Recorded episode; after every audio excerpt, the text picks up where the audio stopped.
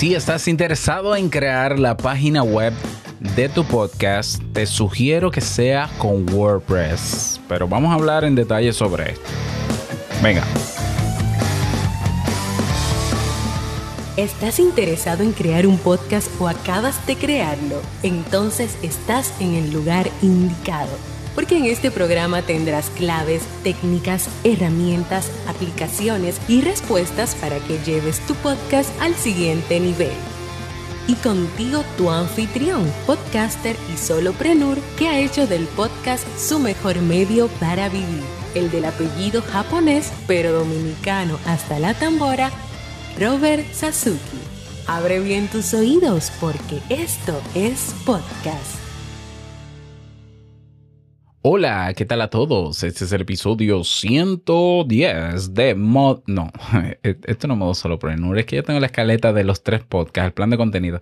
Episodio 107 de Esto es Podcast. Yo soy Robert Sasuki, capitán de Podcasters.pro, la comunidad más mejor del mundo de podcasters en habla hispana. Estamos en Discord, la plataforma también más completa que existe para crear comunidades y la que yo recomiendo por su versatilidad. Así es. Bueno, también creador de audipod.net, donde puedes auditar y comenzar a mejorar tu podcast a partir de las 24 horas. Y creador del mega curso creaunpodcast.com, el más completo creo, por lo menos de mi barrio. Es así. Bien, en el día de hoy vamos a hablar sobre WordPress. WordPress es un CMN, un CMS, un Content Management System, eh, es decir, un sistema o una plataforma para crear contenidos. Así es, eso es. Y crear y gestionar contenidos.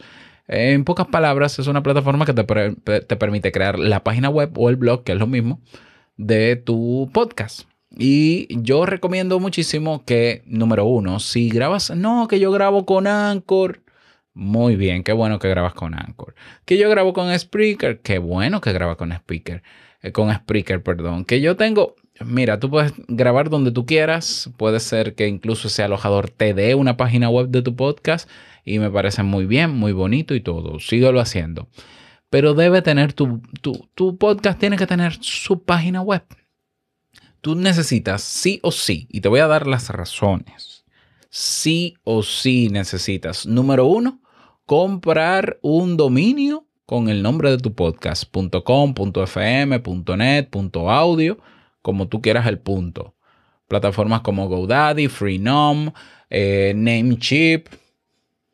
Eh, hay otros eh, hosting de, WordPress o de web que te permitan comprar dominio donde tú quieras. Compra el dominio donde tú quieras. Un dominio anda quizás en promedio los 10 dólares al año. Entonces, tu podcast se llama Hablemos de la pared blanca. Bueno, búscate el dominio hablemos de. Pero ya, pero cómpralo ya. Te voy a decir por qué. Y aparte del dominio, necesitas una página web. Sí, y te voy a decir el por qué.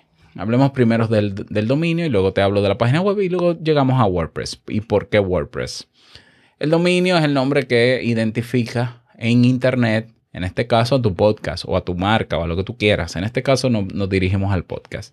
Porque es importante comprar el dominio o más de un dominio también, porque tú puedes comprar la extensión.com de tu podcast. Hablemos de la paredblanca.com, hablemos de la paredblanca.net, hablemos de la paredblanca.info, hablemos de la paredblanca.fm.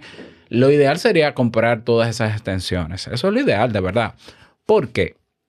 Simple, porque si no lo compras tú, lo compra otro. Ya, así de sencillo. ¿Y qué implica que otro compre el dominio que tiene el nombre de mi podcast? Bueno, ese nombre, ese dominio lo va a usar para una web que quizás no es de un podcast, quizás es solo de un blog o quizás sea de una empresa.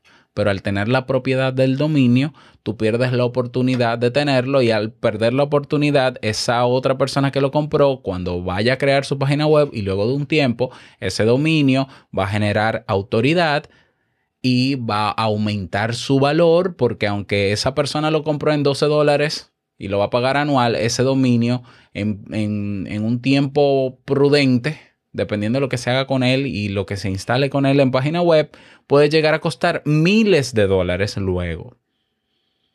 Entonces esa persona deja, eh, eh, deja de usar el dominio, lo pone a la venta, tú vas a tener que comprarlo más caro, número uno. Y número dos, también ese dominio, si esa persona sigue con él y su página web, se va a posicionar en Google en los primeros lugares y va a opacar la posición o el posicionamiento de tu podcast.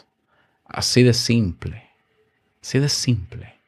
Y no creas que es poca cosa que haya una página web con el dominio de tu podcast, con el nombre de tu podcast, aunque no sea podcast, posicionada por encima de ti en Google. No, no creas que es nada porque las personas cuando buscan en Google información, solamente hacen clic en promedio en los primeros cinco resultados. Si tú no estás en los primeros cinco resultados o tu podcast no está en los primeros cinco resultados de búsqueda de Google, pierdes tráfico, pierdes posicionamiento, pierde, entonces eh, Google lo que va a hacer es que te va a bajar más y te va a poner más lejos en los resultados de búsqueda. O sea, mira, hazme caso, hazme caso, cómprate el dominio. Son 12 dólares, búscalo prestado, cómprate el dominio. Ok, y hay muchas otras razones de por qué comprar el dominio. Luego, instálate la página web. ¿Por qué? Porque lo ideal es que tú posiciones por delante de tu alojador de podcast o plataforma de distribución o podcaster tu página web. Es más, yo te invito ahora mismo a que vayas a Google y escribas Robert Sasuke. Lo primero que te va a aparecer es mi página web. ¿Por qué mi página web? Porque está, primero, porque está posicionada. Porque yo quiero que salga primero mi página web antes que todos los resultados de búsqueda que pueden ser entrevistas y demás. Porque lo que yo quiero que diga Internet de mí, lo digo yo primero en mi página web. O sea, eso se llama ser marca, eso se llama ser crear reputación en línea. ¿Qué tú quieres que diga de ti Google sobre tu podcast? Bueno, lo que sea que tú quieres que Google diga sobre tu podcast cuando se busque, debe estar en tu página web. ¿Ya? La ventaja de posicionar por delante de otros resultados mi página web es que es mi página web. Quiere decir que los otros resultados dependen de los dueños de esas plataformas que pueden quitarlo en algún momento, pero en mi página web seguirán estando. Eso crea autoridad también, la página web va generando autoridad y Google entonces ya las publicaciones que yo haga constantemente van a ser van a tener prioridad por importancia mucho más que el resultado de otros alojadores y redes sociales. Entonces, busca el nombre de tu podcast en Google y dime qué es lo primero que aparece. Si no, está, si no es tu página web, aunque la tengas, hay problemas, hay que posicionarla. Si evidentemente no tienes una página web, lo primero que tiene que aparecer es tu página web. Hay que tener una página web.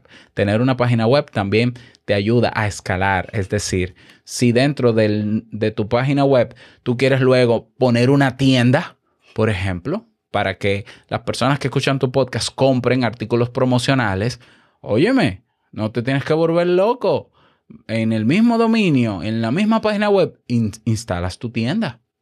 Imagínate que tú quieres crear una ficha hablando sobre ti, el host del podcast, para que te conozcan mejor y para que teniendo un perfil completo, hayan otros podcasts que, que te encuentren, se interesen en tu perfil y te contacten para entrevistas. Esa es la famosa página sobre mí o el acerca de o la bio.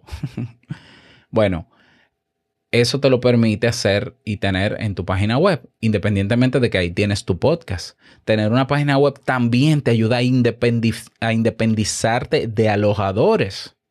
Tú dices, yo estoy muy cómodo con Anchor. Bueno, yo, mi RSS feed de mi podcast, de mis tres podcasts, no, de mis cinco podcasts, perdón, nacen en mi página web. Yo no dependo de Anchor. Anchor se puede morir, se puede caer y a mí no me pasa nada. Apple Podcast todos los podcasters pueden caer y mi podcast seguirá escuchándose desde mi página web. Por ejemplo. Por tanto, yo tengo control casi absoluto de mis contenidos y soy el dueño absoluto de mis contenidos. Y desde mi página web yo puedo bloquear el que mi RSS feed vaya a un sitio o vaya a otro. Eso no lo puedes hacer con otro alojador porque tú no eres el dueño de ese alojador. Tú solamente eres un cliente. ¿Lo ves? Entonces, la página web te permite escalar de muchísimas maneras. Fíjate que yo en robertsuzuke.com, si tú vas, tú te vas a dar cuenta, aunque yo tengo dominios, eh, yo tengo el dominio comprado de cada uno de mis podcasts, cuando tú ingresas, lo que hace el dominio es que te redirecciona a robertsazuke.com. Por ejemplo, si tú vas a estoespodcast.net, te va a llevar a la dirección robertsazuke.com barra esto es podcast. Si tú vas a modosolopreneur.com, te va a redireccionar a robertsazuke.com barra modosolopreneur. Si escribes te invito a un café.net, te vas a redireccionar a robertsazuke.com barra te invito a un café. Te vas a dar cuenta que son tres páginas que se ven totalmente diferentes. En colores, incluso los episodios de estos podcasts, cada episodio se ve de un color diferente al de modo solopreneur y al de te invito a un café. ¿Cómo yo puedo lograr esa versatilidad en una sola página web? Teniendo una página web y utilizando un CMS como WordPress que me, dan, que me da ciertas libertades. Entonces, por eso yo recomiendo WordPress. Entre otras cosas, primero es de código abierto, lo que quiere decir que hay una comunidad detrás de personas que buscan mejorarlo no solamente para hacerse millonarios. Eh, tiene una cantidad de módulos que se pueden instalar, instalar para escalar la página web que son, pero decenas de miles, creo ya. Y por tanto tienes muchísimas opciones. Eh, ¿Por qué WordPress también? Porque me da la libertad de yo gestionar como yo quiera y controlar todas las variables que yo quiera dentro de mi página web. Me permite optimizarla, me permite mejorarla para posicionarla.